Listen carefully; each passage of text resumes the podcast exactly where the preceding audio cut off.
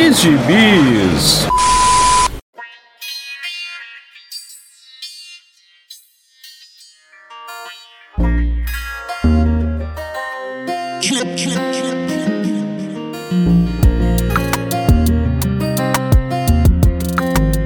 Jagunçada! Bem-vindos a mais uma edição do Pilha de Bis, o seu podcast semanal do site Arte Final. Acesse lá www.artefinalhq.com.br para todas as edições do Pilha de Bis, dos Sete Jagunços, do Omniverso, do A Pilha do Aranha e do Avante Vingadores. Nós estamos também em todas as redes sociais, é só procurar por arroba artefinalhq no Twitter, no Instagram e no YouTube. E nós estamos também no Deezer, no Spotify, no iTunes, no Google Podcasts, no seu agregador de podcast favorito e agora também no Orelo. Caso você ainda não tenha um agregador de podcast favorito, eu te aconselho a experimentar o Orelo, que ele acaba também ajudando e nos remunerando por cada audição que você faz por lá. Então, considere nos ajudar assim. Aliás, caso queira nos ajudar, além de comprar seus gibizinhos pelos nossos links links da Amazon, você também pode nos mandar um pix de qualquer valor para o e-mail artefinalhq@gmail.com. Eu sou o Marcos e aqui comigo hoje estão Dãozinho. Estou aqui por enquanto. Por enquanto. E mais uma vez aqui com a gente, depois de um longo e tenebroso inverno, como gosta do Dãozinho, está aqui Felipe Nerd. Aê, bem-vindos a esse mundo incrível! Ah, hoje não é o meu, né? Pois é, pois é, mas, mas, já tá em casa, tá em casa. Depois de, de um longo e tenebroso inverno, né, Dãozinho? Finalmente.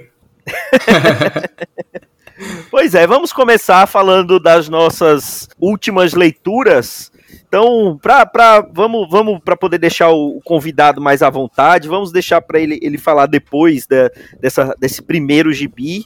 Então, Dãozinho, o que, que você andou lendo esses dias? Primeiro que eu nunca vi essa ideia aí, deixar o convidado à vontade e ficar por último. ele vai, não vai ficar por último, não, vai, vai ficar no meio, vai, vai, ser, hum. vai ser quase um, um sanduíche. É, dança do machixe, né? É. Bota esse áudio aí, então.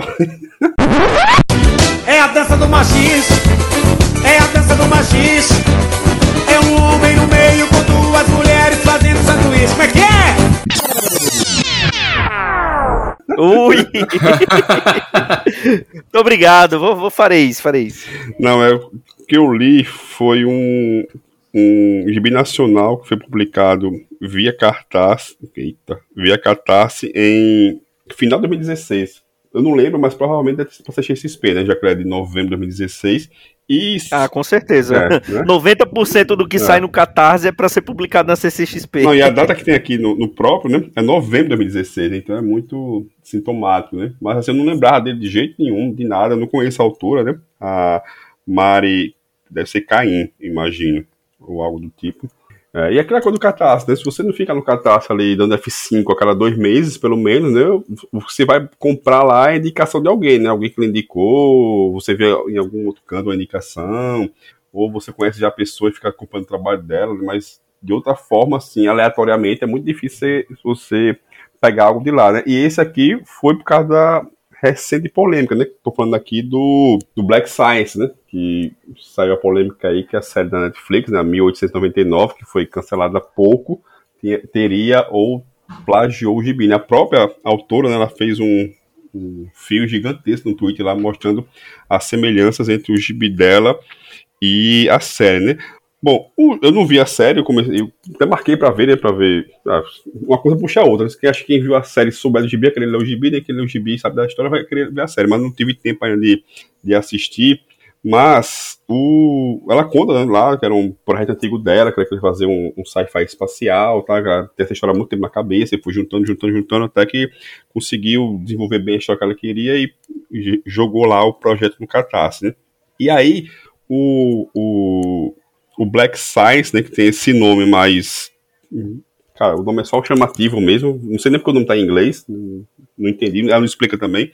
Mas posso ter lido com sono, né? Deixei passar alguma coisa, mas nem não tem nada de Black Science no, no gibi, nada muito nesse sentido.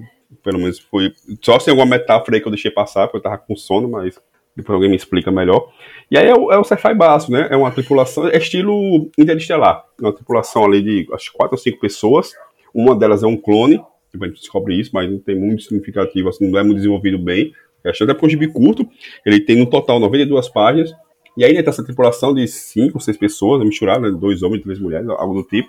E eles têm que sair da Terra em busca de um planeta habitável para os seres humanos. Né? Não explica o que, é que aconteceu, teve uma, acho que teve uma guerra antes, ou algo do tipo. Não fica muito claro em que estado está a guerra agora, ou, perdão, em que estado está o planeta Terra agora, né?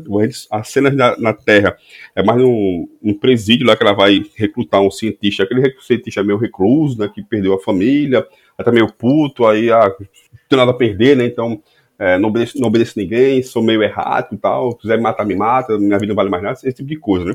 E aí só, só ele que é apresentado, junto com a, a capitã da, da nave, e depois o resto da tripulação reconhece já viajando, né? Então eles viajam lá e acham esse planeta X lá, que ah, aqui tá a atmosfera é, razoável, né? Aí quando eles desembarcam lá, ó, tem, muito, tem muito nitrogênio, tem muito gás carbônico, muito sei lá o quê, e tem pouco oxigênio, não tem oxigênio, mas isso aí resolve com, com planta, sei lá o quê, plantar batata, aquela coisa também meio perdida em Marte, né? E aí, obviamente, lá pelas tantas, eles lá explorando o planeta, eles descobrem lá um artefato, né? Um artefato em formato de pirâmide. Tá lá jogado, ninguém sabe o que é. E a partir da descoberta desse artefato, aí você já sabe o resto. Aí começa a ter uns problemas na tripulação, uns começam a ficar esquisitos, uns começam a ter comportamento diferente. E aí ela vai jogando bem essa, essa dosagem assim, de mistério com essa ficção científica que começou espacial, mas virou uma coisa mais psicológica, mais dos personagens, né? Com uma coisa, uma pitada muito, muito, muito leve assim de, de horror, né? Assim, muito por cima. O, o gibi não é ruim. O problema que eu daria ele, ele tem, como eu falei, 92 páginas, e assim, faltou espaço para desenvolver, né? Tinha coisa poder desenvolver bem mais, bem mais, assim, que não dá, não é demérito para a história, mas ficaria muito melhor, sabe? Se ela desenvolvesse uma coisa aqui, uma coisa lá, desse uma, uma esticadinha assim, botasse só, são três capítulos que ela, ela é dividida, botasse mais dois lá. É, isso eu tô tendo assim, até, tô sendo até contraditório. Né? A gente reclama que ah, faz tudo de 12 partes, 15 partes, mas aqui faltou mais umas 5, 6 páginas ali de boa para dar aquela, aquela aprofundada em algumas questões, até mesmo nos personagens. Né? O problema, para mim, e aí isso acontece muito em, ou com alguma frequência binacional, é a arte. A, a cena tem um estilo muito próprio, né? Os personagens em si, desenho, eu gostei, não, não me incomoda, né? A nave é coisa genérica, de boa, mas ele tem um jeitão assim, lá pelas tantas, e algumas passagens que lembra muito um, sketchbook, sabe? Uma coisa muito, muito, muito rudimentar assim mesmo, sabe? Algumas passagens ficou bem bem aquém, sabe? Então ele é muito muito errado, digamos assim, sabe? Então, umas coisas muito boas, umas coisas bem mais caprichadas e outras assim, deixou passar, né? Cenário é bicho, né? É mato, quase, quase não tem. Tem muito rabiço assim para trás, mas as cenas espaciais, as cenas deles indo pra nave, deles desembarcando, essas são bem bacanas. Mas o, as cenas mais cotidianas, sabe? Eles conversando assim, né? Como é uma coisa muito de personagem conversando, né? Então essas cenas assim ficaram bem. Algumas são bem. Sabe, peraí, cara, faltou aqui terminar a página, sabe? Aqui a coisa incompleta. Não chegou a me incomodar tanto, mas funcionou pra história. Mas dava pra sabe? Tem umas. Tem uns quadros assim, claríssimos, cara, faltou alguma coisa aqui. Parece que você fez. Você fez o rabiço aqui a lápis e tal, e faltou finalizar isso aqui, sabe? Dar um complemento nessa cena aqui que tá, tá claramente incompleta. Mas tirando isso, se você achar por aí em algum lugar, não sei como é que você acha mais essas coisas de catarse, né, ou fala com o Maurício Dantas que ele dá um jeito de conseguir para você, mas recomendo a leitura. E aí depois você compara com a série. Como não vi a série, eu, eu fiquei, fico curioso para ver a série. Depois de, mas já vi nada a ver, né? A série de 1899, né? Se passa no ano de 1899, era um navio, então, sabe, é outra pegada. Fiquei mais curioso ainda, sabe? Para ver onde é que tá esse plágio. Não tô dizendo que não tem plágio, mas como não assisti, não sei, né? Mas queria ver onde é que tá as semelhanças com, com o gibi. É, eu, eu, enquanto você estava falando, eu fui olhar aqui no site da Mary, Mary Mary não sei como pronuncia realmente o sobrenome dela, tem o Black Silence em PDF.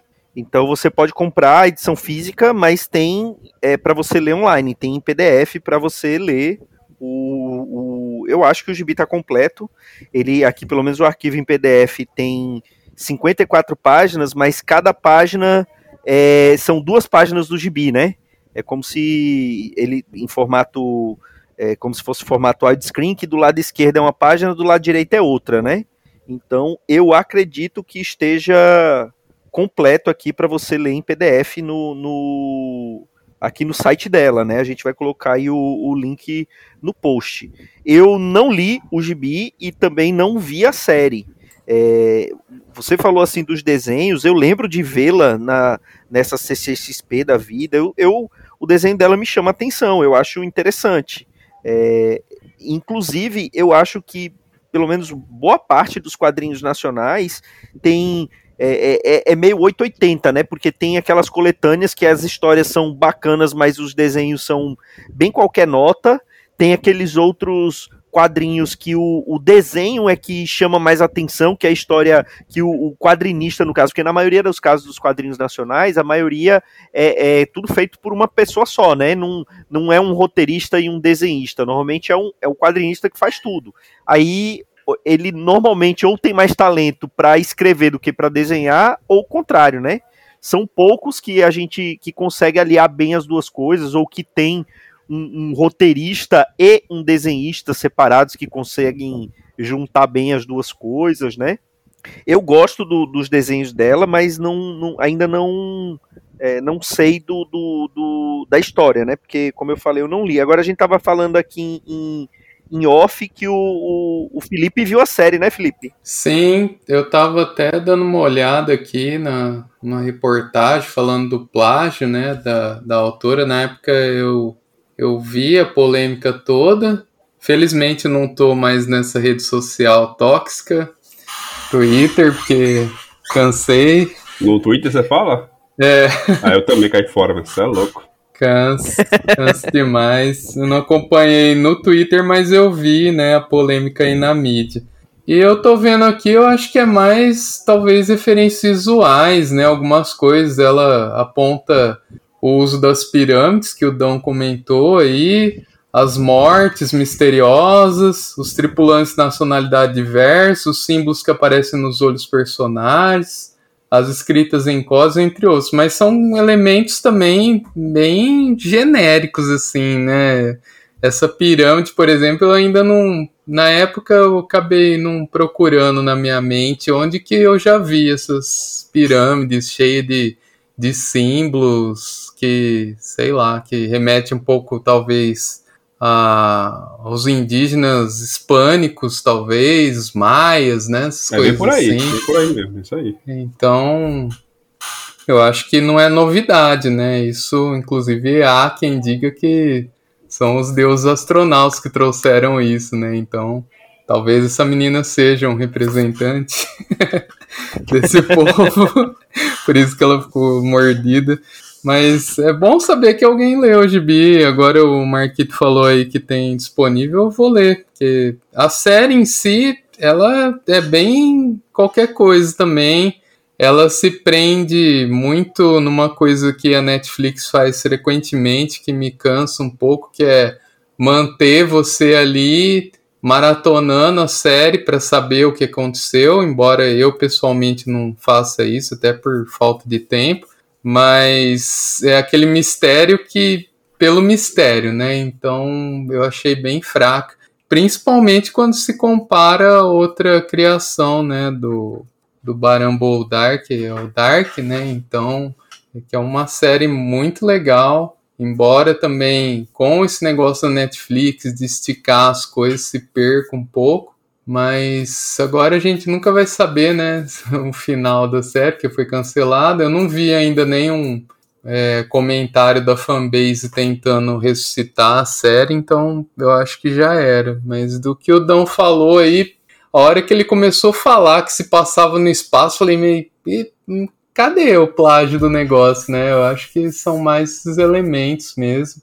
E ela disse que as referências da obra dela foram diluídas ao longo dos episódios, tal, sei lá. Eu na época assim eu não não acompanhei exatamente, como eu disse, não tô mais no Twitter, né? Então não sei exatamente o que ela alegou, mas eu aí que eu acho que foi no fim mais marketing para a série do que para ela, infelizmente, né? E parece que, que é interessante a história, vou, vou ler sim. É, é interessante, tem umas, tem, tem umas coisas assim que, que meio que aparecem ao mesmo tempo na, na, na, cultura pop, é aquela coisa do chamado Zeitgeist, né?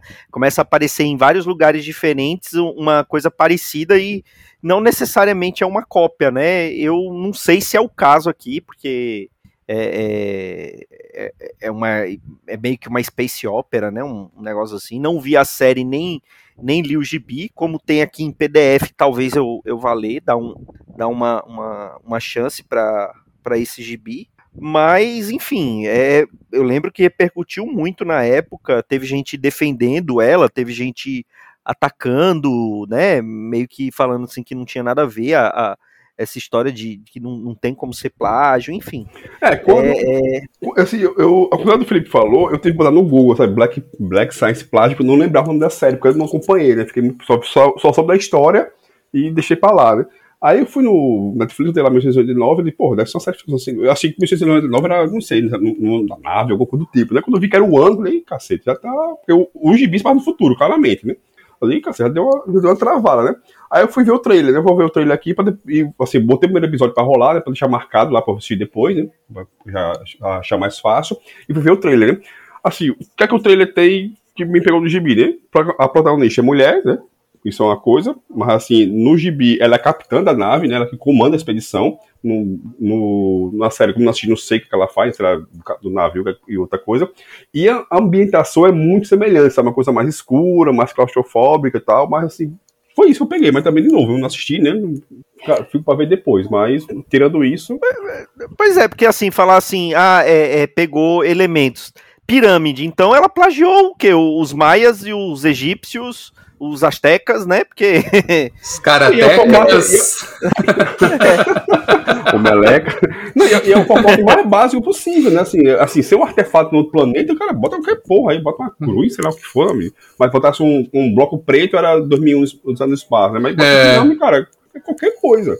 Pois é, bom, enfim, fica a polêmica, né? Vamos, quem, você, como tem aí, tem aí o link para vocês lerem a, a lerem o gibi dela online, então tirem as suas conclusões, leiam o gibi, assistam a série e, e, tirem as próprias conclusões, vejam se, se tem, pode ter alguma coisa, é, se, se tem semelhança suficiente para ser um plágio, ou enfim, é porque são elementos é, comuns. Mas assim, vamos já que já que não, não é bem plágio, mas é utilizando um, um personagem conhecido numa roupagem diferente, Felipe. Fala aí do gibizinho que você nos trouxe essa semana. Então, eu vou falar do Conan o Cimério, edição definitiva. Todo mundo adora, né? O Nerdola tem que acabar, né? Porque, puta merda, essas coisas que. que me irritam um pouco. Mas, então, Conan, para quem não conhece, é um personagem criado pelo Robert E. Howard, para quem veio de outro planeta, como a gente estava falando aí. Não, não conhece não, ainda as aventuras. Não conhece, nem pare de ouvir agora. Não, vai embora, vai pro inferno. vai pro inferno. Assim, não conhecer vai, vai Conan né? e não conhecer. É, não conhecer Conan e não conhecer Tex, aí tem que pedir para sair, né? Nossa, Tex é um clássico mesmo. É, então, aí essa edição, né, do Pipoque Nankin, eu não tô tão por dentro dos episódios, eu não sei como anda o hate aqui da turma do Sete Jagunços, o Maurício é a favor do Pipoque Nankin, como que tá aqui? a gente, a, normalmente a gente é contra os preços praticados, Isso. mas a, as poucas edições que eu tenho deles são bem caprichadas. Eu não, não, não, lembro do Maurício reclamando de nenhum erro do Pipoque Nankin, não. é, porque no começo eu fiquei meio assim por conta do preço, justamente, e também por conta de algumas artes que eu tinha visto, né, da, na divulgação. E aí eu deixei para lá. Aí um colega meu, um abraço aí pro Camões, que era colega meu lá do podcast, é amigo de longa data aí, ficou falando, tá na minha orelha, tá na minha orelha, aí um dia entrou em promoção, eu falei, ah, vamos ver qual é. E aí peguei essa edição, que já aponto primeiro elogio e Pipoque Nankin, que disse que causou polêmica, né, mas como eu disse, o Nerdola tem que acabar, né, falaram que começaram a criticar do papel que foi impresso. Não sei que esses caras têm tanta fissura em papel também. E, mas eu gostei muito porque é uma edição leve, apesar de ser capa dura, que eu não gosto muito pessoalmente, que é incômodo para ler. Essa edição ficou super leve por conta do papel offset que eles utilizaram. E aí diz que na gringa, né, é uma edição baseada na Glénat, que é uma editora francesa, e ficou bem gostosa a leitura com, com esse formato aqui. Em relação às histórias, essa edição dizem que se aproxima mais dos contos originais, né? Porque o Conan, para quem, né, por acaso não conhece, não foi, não desistiu ainda depois do expurgo do Dãozinho aí. É, ele é um personagem da literatura fantástica, um dos arquétipos aí, um dos primeiros grandes personagens de fantasia medieval, se não um dos maiores aí todos os tempos e que era publicado na forma de contos. Então, dizem que essas histórias, essa adaptação, se aproxima bastante do material original que a Pipoca Nankin também publicou, né? Então, os livros do Conan estão aí disponíveis para quem tiver curiosidade. E aí, as histórias desse primeiro volume serão quatro volumes para fechar a coleção. É, são bem legais, assim, eu acho que as mais conhecidas são A Rainha da Costa Negra, que é o primeiro conto, que é a primeira história, e a última, que é A Filha do Gigante do Gelo.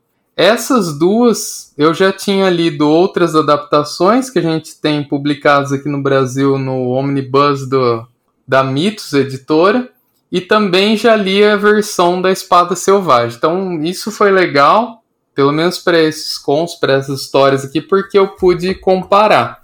E eu vou falar que, que eu gostei bastante dessa adaptação aqui da editora da Glenar, que parece que foi feita toda com uma curadoria do Robert E. Howard, dos especialistas, tal, acompanhando.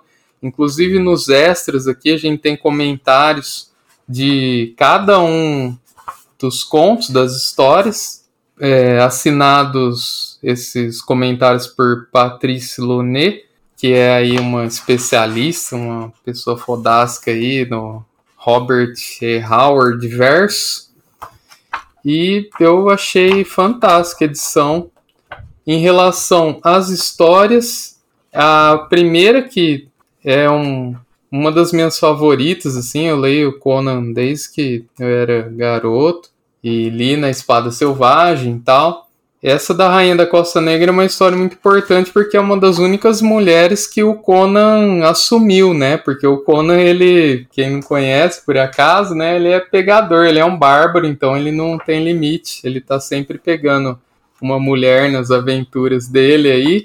E a Belit, que é a Rainha da Costa Negra, uma pirata, ela acaba se apaixonando pelo Conan e ele por ela, e eles ficam de casalzinho, vivendo grandes confusões, né, como diz lá o locutor da sessão da tarde, enfrentando inimigos, caçando tesouros, etc. E, claro, transando muito, porque afinal é uma história do Conan. Se você não leu Conan, saiba que isso é um elemento presente. Além da violência, tem toda a questão dos atos sexuais aí, que nessa edição fica mais até explícito que me agradou bastante, bem retratado aqui. E nos extras a gente tem uma curiosidade que me chamou muita atenção, é que o Robert E. Howard, ele não, não gostava disso. Então, tem um dos contos, que seria o segundo aqui dessa edição, o Colosso Negro, que ele fala que se incomodava com isso. Então, ele tem cartas que ele trocava, inclusive com o Lovecraft, que é um dos grandes autores aí do terror fantástico. Um abraço para o Marcelo Miranda, que está sempre presente aqui, faz parte da equipe. Ele que eu já tinha ouvido falar do Lovecraft, claro, como bom nerd, mas nunca tinha ido atrás das obras e o Marcelo me chamou muita atenção lá no, nos podcasts dele de terror, falando de um filme que é um conto do Lovecraft, que é o a cor que veio do espaço. E aí eu fiquei sabendo que o Robert Howard era amigo dele, inclusive tem histórias por trás disso, que eles faziam parte de uma egrégora e que essas entidades que a gente vê nos cons Lovecraft que mandavam as ideias para ele, mas aí já é, já é lenda, né? Mas de qualquer modo, tem o trecho de uma carta aqui que ele mostra esse incômodo, né, da questão sexual e da violência do Conan. Então, nos últimos anos, cada vez mais meus heróis têm se comportado como uns depravados. Uma das últimas histórias que vendi termina com uma relação sexual em vez do costumeiro massacre. Meu brandidor de espadas agarra a princesa, já despida pelo vilão inescrupuloso, e a joga selvagemente sobre o altar dos deuses esquecidos enquanto a batalha carnificina acontece lá fora, e da penumbra que sobrou do vilão pregado à parede pelo herói os observa com um olhar zombeteiro que está apreciando aquilo. Fico me perguntando se os leitores vão gostar. Aposto que alguns adorarão. O homem médio tem dentro de si o desejo secreto de ser um daqueles aventureiros fanfarrões que se acabam na bebida, no combate e no sexo. Então, realmente, nessa adaptação dessa edição aqui, esse Conto Colosso Negro termina com o Conan traçando a princesa em cima de um altar aqui. Na, ver, na verdade, todo mundo que vai ler vai gostar de putaria, né? é. né? Então, é normal. Era o que eu ia falar, porque na adolescência, pelo menos na minha época, né, sem entregar tanto a minha idade, mas já entregando, a galera adorava a espada selvagem porque nas próprias capas já vinham mulheres, né? Se não seminuas, bem é. sedutoras e tal, né? É que, que a, a, espada selvagem, ele, ele fugia lá do Comic Code Authority porque era publicado em formato magazine, né? Então, é, é, fugia do, do Comic Code Authority. Então, não tinha mais aquela coisa de... É por isso que era mais violento, tinha, tinha sexo é, é, é no, no gibis, né? Então, a, a, ele, ele se livrava de do Comic Code Authority por conta basicamente do formato de publicação. Agora, uma coisa que é interessante, é, é eu estava até pesquisando aqui, ele, ele saiu aqui como Conan Cimério, mas eu, eu, como o Dãozinho gosta de falar, aqui é informação, mas nem sempre é, é informação correta e apurada, que, salvo engano, tinha uma época que, é, por conta até de divergência é, com, com o pessoal que, que cuida da, da, da, Conan Properties, né, do, que cuida da marca do Conan, eles, é, eu não sei se o Conan entrou em domínio público, mas o não pode ser publicado com o nome Conan na capa. Então, por isso que no começo é, é teve essas adaptações lá da Glenar, só que eles eram era publicado só como o Cimério, né? Não tinha o nome do Conan na capa. Até, salvo engano, até poderia ter, chamar de Conan no miolo da edição, mas não podia ter na capa. E eu vi que a, que a Pipoca Nankin publicou como Conan, né? Então, provavelmente esse imbróglio deve ter sido resolvido, né? Mas eu sempre fiquei muito curioso de ler essas edições francesas, porque normalmente esses álbuns franceses têm um, uma arte assim estupenda, né? Esses álbuns europeus têm é, é, a arte desses álbuns é, é, é, maravilhosa. Eu nunca fui um leitor muito assíduo de Conan. Eu li duas edições daquela coleção que era a Salvati que ia publicar, depois a, a, a Panini assumiu. Eu peguei só as duas primeiras, que eram as duas mais baratas, que é da Espada Selvagem. Depois não, não continuei. É, peguei a, a, da retomada do, do, do, Conan pela Marvel, né? E ele já saiu da Marvel, né? Já, já foi para outra, já, já foi para uma outra editora. E, e, peguei aquelas edições, é, aqueles ônibus do Conan da, da Dark Horse, do Kurt Busiek, que eu ainda não li, mas vou ler em breve falaremos dele aqui no, no, no podcast. Eu sempre tive muita curiosidade desse personagem e tenho mais ainda com essas edições francesas dele. É, mas eu tava olhando aqui, ainda tá muito caro essas, essas edições do Pipoca e Nanquim, mas nada que um, um Telegram da vida não, não possa nos salvar, né, Dãozinho? Eu pensei que você ia falar que ia pra França comprar lá.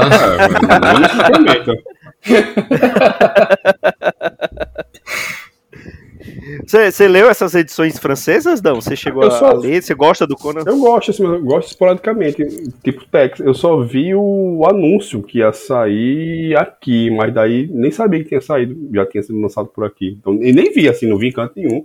Não chegou pra mim. Como eu nunca procurei também, né? Eu botei lá no É, porque, e porque é, pipoca e nanquim você não vê assim em, normalmente em livraria e em Não, banca, né? Você Não, vê assim, no assim- depósito da Amazon só. É, não, diga assim, eu nunca vi na própria internet, sabe? Como eu nunca procurei Conan na Amazon, nunca fiz essa busca, então nunca apareceu pra mim, sabe? Então, e de muito tô por fora de site de quadrinhos, então eu, nem, eu só vi a primeira notícia que ia ser lançado. E sabia o que era o material, né? É, mas é, é bem bacana, assim, é questão do preço, por exemplo, né, Marquinhos, estava comentando, eu postei lá no meu Instagram, eu já não faço conteúdo como eu fazia na época do Mundo do Nerd, mas de vez em quando eu posto alguma coisa que me chamou atenção, e eu gostei bastante dessa edição, fiquei li numa sentada, e aí um colega meu lá de faculdade veio perguntar, falou, "Ô, queria aquelas edições da Espada Selvagem, sabe no encontro? Falei, cara, foi republicado há pouco tempo. Aí eu fui ver o precinho da Panini, né? Que é o único. Na Amazon você já não encontra tanto. Na Panini custa 57 reais. É, tá saindo- 56,90. e, é, e, é- e, e, é- e tava saindo semanalmente, É, o que é pior ainda. impossível, né? E Aí eu tenho, eu tenho as duas primeiras, que a primeira saiu por R$ 9,90, né? Que a- essas coleções, a primeira edição é sempre R$ 9,90. A segunda foi, eu acho que 20 reais ou foi 30. Aí a terceira já tava 55. Eu falei, ah, não tem condição não. Nem, não sou tão fã assim do Conan, não, para poder dar 55 reais por semana. Fora que o. o o Luiz, nosso amigo lá da, da página de erros dos quadrinhos e, e agora é, é, nosso podcaster do Avante Vingadores, botou lá a quantidade de erro que tem nessas edições que consegue bater o recorde até para Panini. Não, é, e, e- e além de do, do preço, né? Como eu falei, não sou leitor recorrente, é muito mais fácil entrar no sebo e catar lá por dois reais, ou se deve estar 10 reais. é o que eu falei pra esse liga, né? meu amigo. Ele mora em São Qualquer Paulo. sebo de falei, respeito meu, vai ter vai ter espada selvagem de Conan É. para vender. De bacia. É o que eu falei pra ele. Falei, meu, você tá em São Paulo, vai num sebo lá no centro e compra um monte. Mas só pra fechar, né, os comentários dessa edição, cada. O Marquinhos tava falando da, da arte aí, né? Cada conto é desenhado por um artista diferente. E o da Rainha da Costa Negra justamente a arte que eu tinha visto na divulgação aí, pela internet. E foi a arte que, a princípio, eu não gostei muito. Mas quando você lê, assim, nossa, tem uma dinâmica tão legal assim que, putz, você pega essas edições antigas tal. Claro que na Espada Selvagem tem o Buscema, né? Na arte, muitas edições. Mas, putz, essa arte é fantástica, assim. Dessa primeiro conto, realmente é a mais fraquinha, na minha opinião de merda aí, né? Mas as demais, nossa, é uma melhor que a outra. É impressionante a qualidade gráfica, assim, e esse formatão, o magazine, é muito gostoso de ler, assim, porque pega uma cena de batalha, assim, né, uma splash, nesse formatão fica muito mais atrativo. Em relação ainda, comparativamente aí a outras edições, essa filha do, do Gigante de Gelo, eu já consegui ler as três versões, né, que eu conheço, que é essa do que o Marquito falou do Omnibus, da Dark Horse, a Espada Selvagem e essa agora. Essa sim, pra mim, é de longe a melhor, porque, bom, tem mais putaria, né? A filha da Gigante Gelo é uma putanha, filha de um gigante, de um deus, e ela fica usando disso do corpo tal pros nórdicos, né? Eu achei legal que tem uma conjunção aí com a mitologia nórdica também. Eu gosto muito desse conto aqui. E aí, essa edição é muito bem retratada, não só a putaria, mas a filha gigante de gelo, por ser filha de um deus, né? Ela tem que ser algo além do comum. Eu achei muito legal. E a história, ela, a narrativa dela é muito legal, muito mais atrativo, muito mais interessante, te pega assim, você quer acabar de ler aquilo e você só não vai mais rápido porque a arte é, é de babá, assim, como eu disse, vai melhorando ao longo da edição, parece que eles deixaram a melhor para o final mesmo. E assim, vale a pena, vale a pena. investir aí, aproveitem promoções aí e dá uma baixadinha no preço. São só quatro volumes. Eu acho que vai pegar aí os principais contos do Robert E. Howard. Agora a gente está em pré-venda da terceira edição e que já tem um, um, macaco gigante lá com uma capa vermelha que aparece no segundo filme do Conan, inclusive meu amigo fez favor, valeu Camões, de novo, me lembrar essa coisa horrível que ele aparece no segundo filme do Conan, esse macaco, e esse macaco ele é um personagem importante, um macaco, um gorila na verdade, né, feiticeiro, ele aparece não só no filme horrível do Conan, segundo filme, mas também num arco recente da Marvel, nessa volta do Conan para Marvel, escrita pelo Jason Aaron. Então, esse macaco é bem importante, ele já vem na capa da terceira edição. Eu certamente vou fazer um esforcinho aí para pegar, porque eu não ando pegando muita coisa mesmo. Esse material vale a pena conhecer. Quem não conhece Conan, quem é fã de Conan, eu recomendo demais. Boa, boa indicação. Bom, eu vou falar de um gibi e vou aproveitar que a Billy de Maurício Dantas não vai infectar nosso podcast hoje. Né? Maurício Dantas está no, no departamento médico.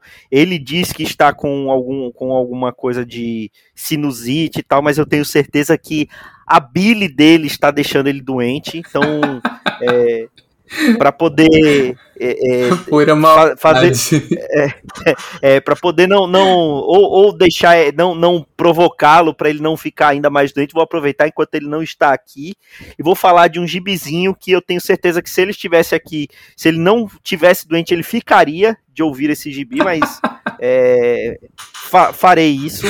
Eu vou falar de Omega Man do escritor favorito do Maurício Dantas o Tonho Rei, o nosso famoso Tom King, é, tem desenhos do é, Barnaby Bagenda, que eu nunca tinha ouvido falar na vida.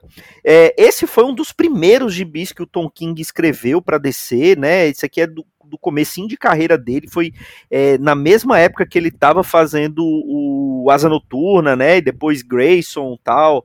É, é eu acho que esse daqui deve ter sido o primeiro daquela longa série de quadrinhos em 12 partes que ele meio que se especializou em fazer, né? É, fora essa passagem dele no, no, Asa Noturna, Grayson e depois no Batman, né? Então ele meio que se especializou em fazer. São duas as especialidades do Tom King, né? Fazer gibi em 12 partes e, e grade de 9 quadros, né? Página com grade de 9 quadros. Então é, ele, ele abusa desses quadros, desse, dessa, dessas grades de nove quadros aqui no, nos Omega Man. E apesar de ter sido publicado lá nos Estados Unidos em 2015, a Panini só publicou aqui no Brasil em 2020, 2020, 2021. É, final 2020, início de 2021. E como a pilha é sagrada, é, eu só vi, fui ler o segundo volume dessa edição Agora, eu terminei de ler no dia que a gente tá gravando esse podcast. E assim, os Omega Man é um grupo bem antigo, é do, do, do sci-fi lá da, da DC, né? Da, daquela parte espacial da DC, aquele, é aquele grupo de rebeldes do sistema Vega, que é aquele sistema que os lanternas verdes são proibidos de entrar, né? Então eles combatem ali a, a cidadela é, é, um conceito até interessante do, do, do, grupo, dos personagens, que aí o Tom King resolveu mexer. Só que, é, além dele mexer nesse conceito, ele também utilizou um personagem que é, eu acho que pra gente, que so, nós que somos crias ali do, dos quadrinhos dos anos 90, pra gente é o, é o nosso Lanterna Verde favorito, que é o Kylie Rayner.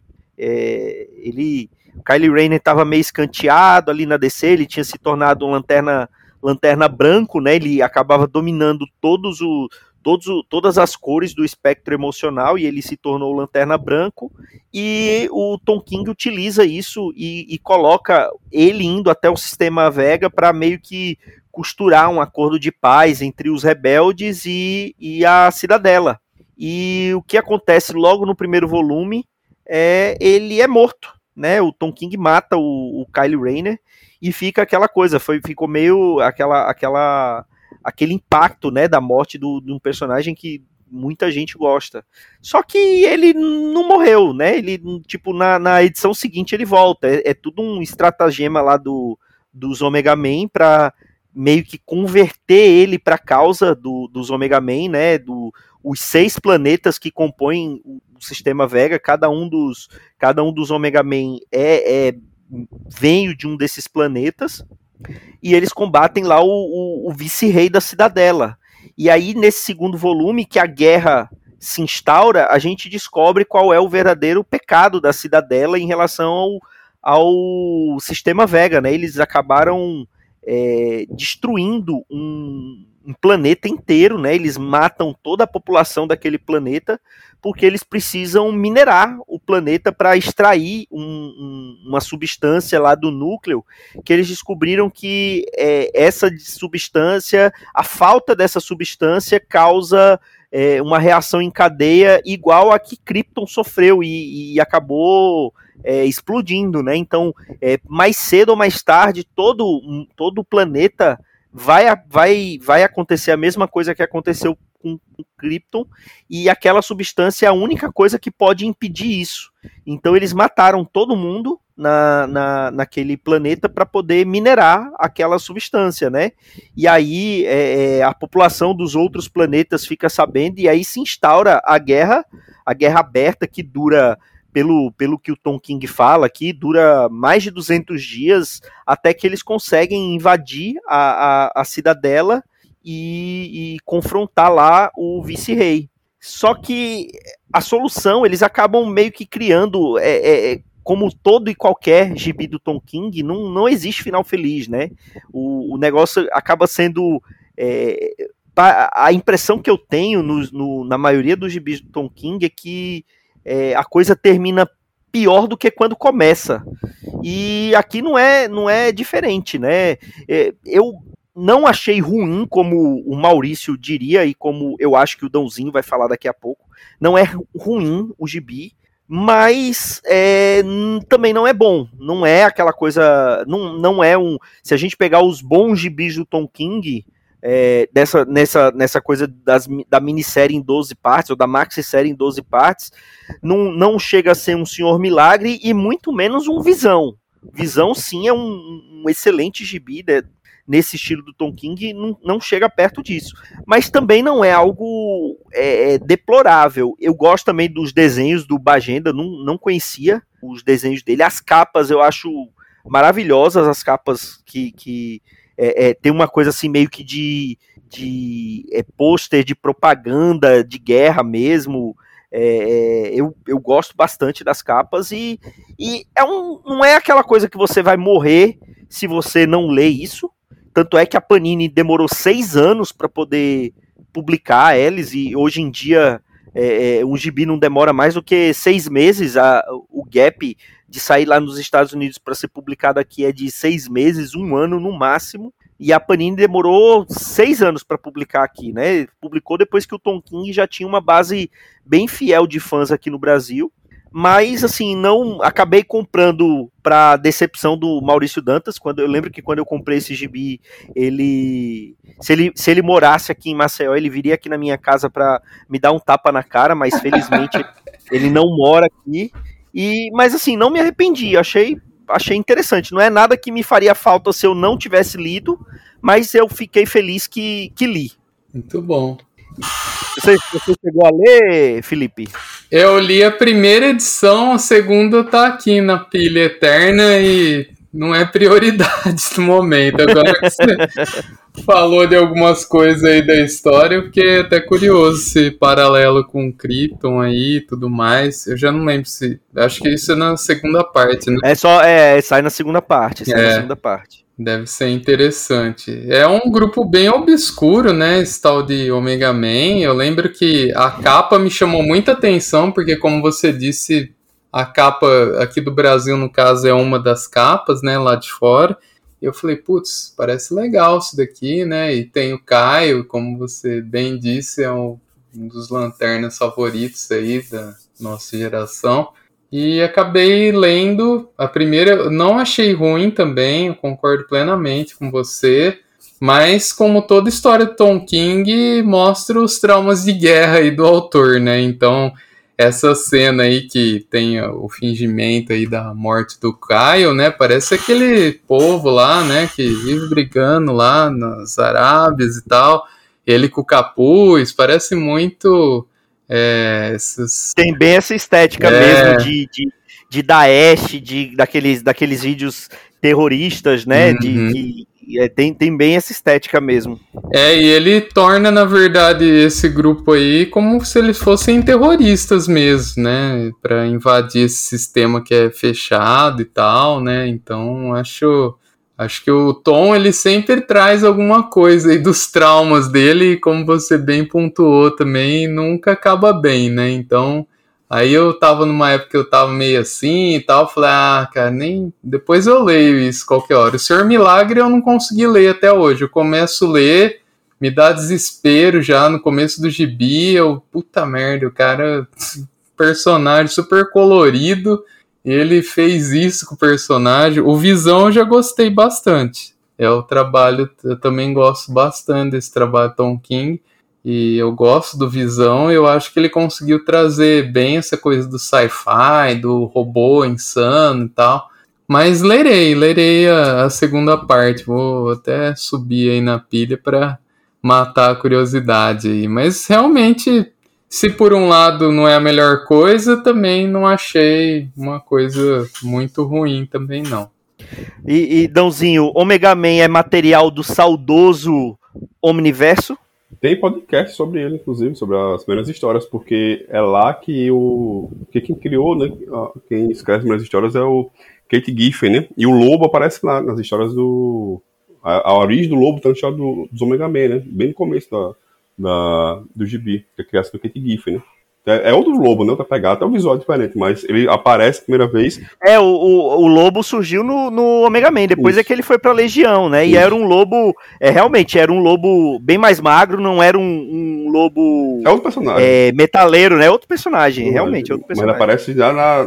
Eu não lembro agora, mas é, é bem no começo da série, sabe? Mas é quarta, quinta edição, alguma coisa do tipo. A gente já falamos sobre, sobre esse começo. É bem bacana, assim, é outra pegada, é outro universo, assim, da questão sci-fi da DC, é uma outra lógica.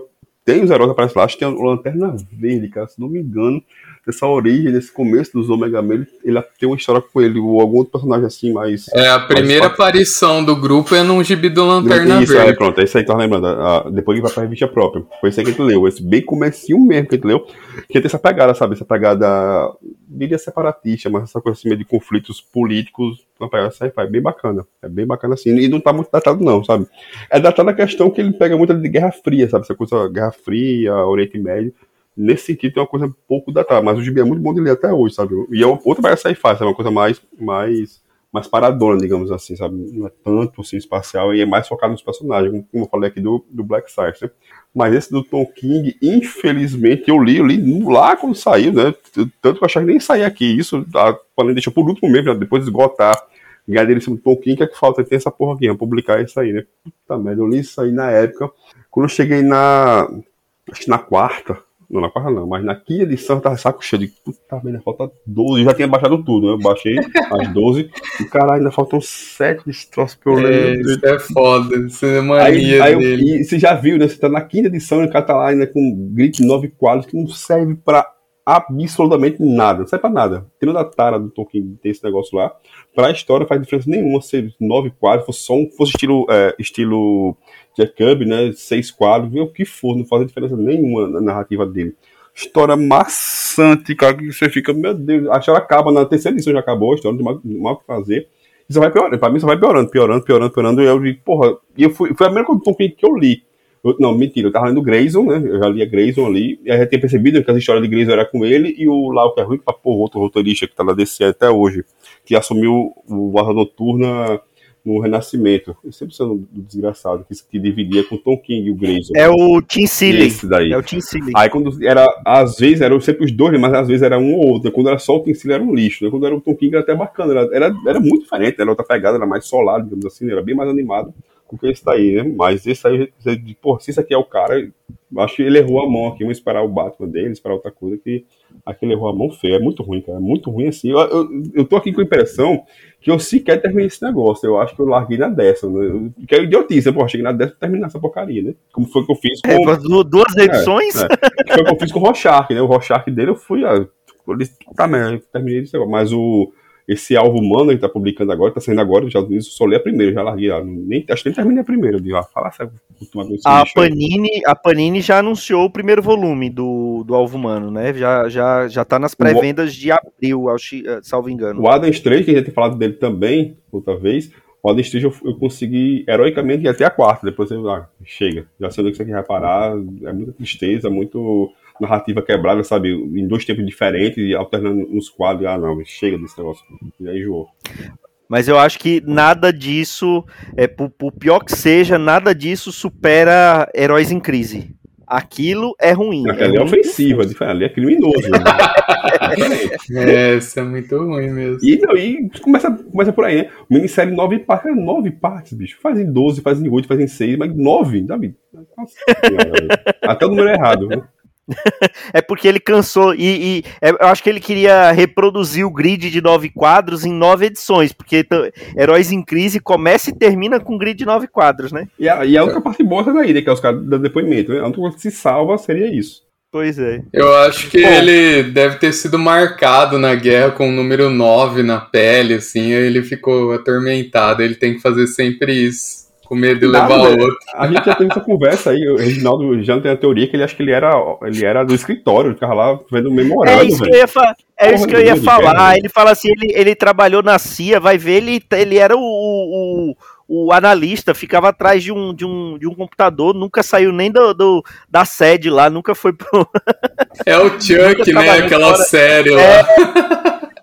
Ah, foi longe agora, hein? Com essa de Chuck, daqui a pouco falar daquele, aquele do carro, é, My Name is Earl, pronto, é ao mesmo tempo, né? Porra, aí já lascou, velho. É. Acaba, né? acaba, acaba.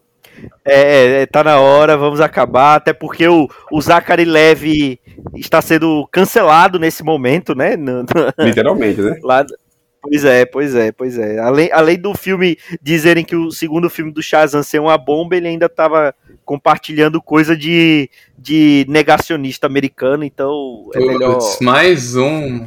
Pois é, pois é, pois é. Nossa. Deixa para lá, deixa para lá. Vamos, é melhor encerrar, vamos, vamos. Eu falei que é, é melhor encerrar em alto astral, mas a gente tava falando de Tom King, né? Então vai é, ser bem Marquito, Você fez o propósito, né, cara? Você deixou o pior pro final. Não, eu aproveitei que Maurício Dantas não estava aqui, porque se ele, se ele tivesse aqui, era capaz ele ter encerrado a gravação e ter partido no meio do podcast. Então, aproveitei que a Billy de Maurício Dantas não estava aqui para poder falar desse gibizinho. Mas eu acho que é isso, né? Algo mais, senhores? Eu ia falar que junto com o Chuck e o My Name is o que eu via na época era o Sarah Connor Chronicles, né? Você lembra oh, essa? Essa era muito boa, velho. Essa era boa. Essa era boa. A única, a única referência que eu tenho dessa série é um episódio que a atriz participa de The Big Bang Theory. Que eles ficam tentando falar com ela, estão numa viagem de trem. Fica o, o Leonard e o Sheldon tentando falar com ela e ninguém consegue falar com ela. Mas a mocinha lá, a, a Terminatrix ou a, a Sarah Connor mesmo? Não, a, a, atriz principal, como era o nome dela? É, acho que era a Sarah Connor. ah, é a Cersei, né? Do é, isso eu falar, isso aí. É. Olha aí, não sabia. É, é a primeira papel de destaque. É muito boa essa série. Só são duas temporadas, salvo engano, mas é muito boa, velho. É, é muito bem... boa mesmo. É muito melhor que esses filmes é, aí. Exatamente, exatamente. Olha aí. Então é isso. Meu amigo Felipe, e aí, vai voltar ao mundo do nerd? Você ainda produz conteúdo? Você um tempo ficou fazendo podcast científico. Como é que está sua vida de produtor de conteúdos? É, o podcast científico continua, né? É um projeto profissional, um projeto de extensão. Eu sou professor universitário, então sigam arroba ciência em Moage. Moage aqui em Cuiabá é a molação, né? Então a gente traz a ciência de forma descomplicada. E o mundo nerd, infelizmente, por enquanto, tá, tá um hiato provavelmente infinito. Você ainda pode encontrar os episódios na Apple, se você tiver curiosidade inclusive participação desses distintos cavalheiros aqui. E por enquanto, quem quiser conversar comigo, ainda sou 100% nerd, quase tô no arroba Felipe Teaquino. E quem sabe, né? Mas de vez em quando eu coloco alguma coisinha lá no, no meu Instagram também, porque gibi é a nossa maior alegria, né? Pois é, pois é. Ainda, ainda é, a, é a nossa maior decepção quando lê um gibi do Tom King, mas continua sendo ainda a nossa maior alegria, né, Dãozinho? É o que resta, né? Já que não tem mais Sarah Connor Chronicles. Agora ele vai maratonar o Sarah Não, e não tem Connor. canto nenhum, né? Ele devia estar na HBO, provavelmente. Eu acho que era o Warner, não? Isso aí. Vamos fa- Era da Warner. Vamos fazer um Omniverse do Sarah Connor. A gente Não. chamou o Regi também. Certeza eu, que eu, ele eu não sei se tem no HBO. Eu no HBO Max tem isso daí. Porra, era muito bom. Eu fiquei com vontade agora. Rapaz, a HBO, a HBO Max tá tirando coisa da própria Warner do catálogo, quanto mais um, esse negócio assim mais antigo. Vai entender. Bom, então é isso. Agradecer mais uma vez aqui a presença do, do Felipe. E quem Eu que quiser agradeço. conversar, Pode vai lá. chamar aí. Ah, vai participar outras volta. vezes. Vai, o- É, o, o mundo, o mundo do nerd está em ato, mas o, o nerd que habita dentro de você continua vivo, então chamaremos você outras vezes para falar aqui de gibizinho. bonito isso. É isso, só. pessoal.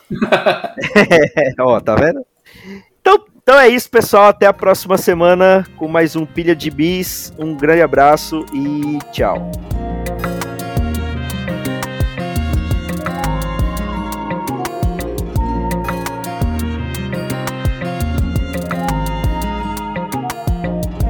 Esse foi o Pilha de Gibis, mais um podcast com selo dos cabras de qualidade do Arte Final. Gostou do que ouviu aqui? Compartilhe e acesse o site, tem muito mais conteúdo de qualidade esperando por você. Vai comprar seus gibis na Amazon? Compra acessando os nossos links. Você vai ajudar a manter esse trabalho. www.artefinalhq.com.br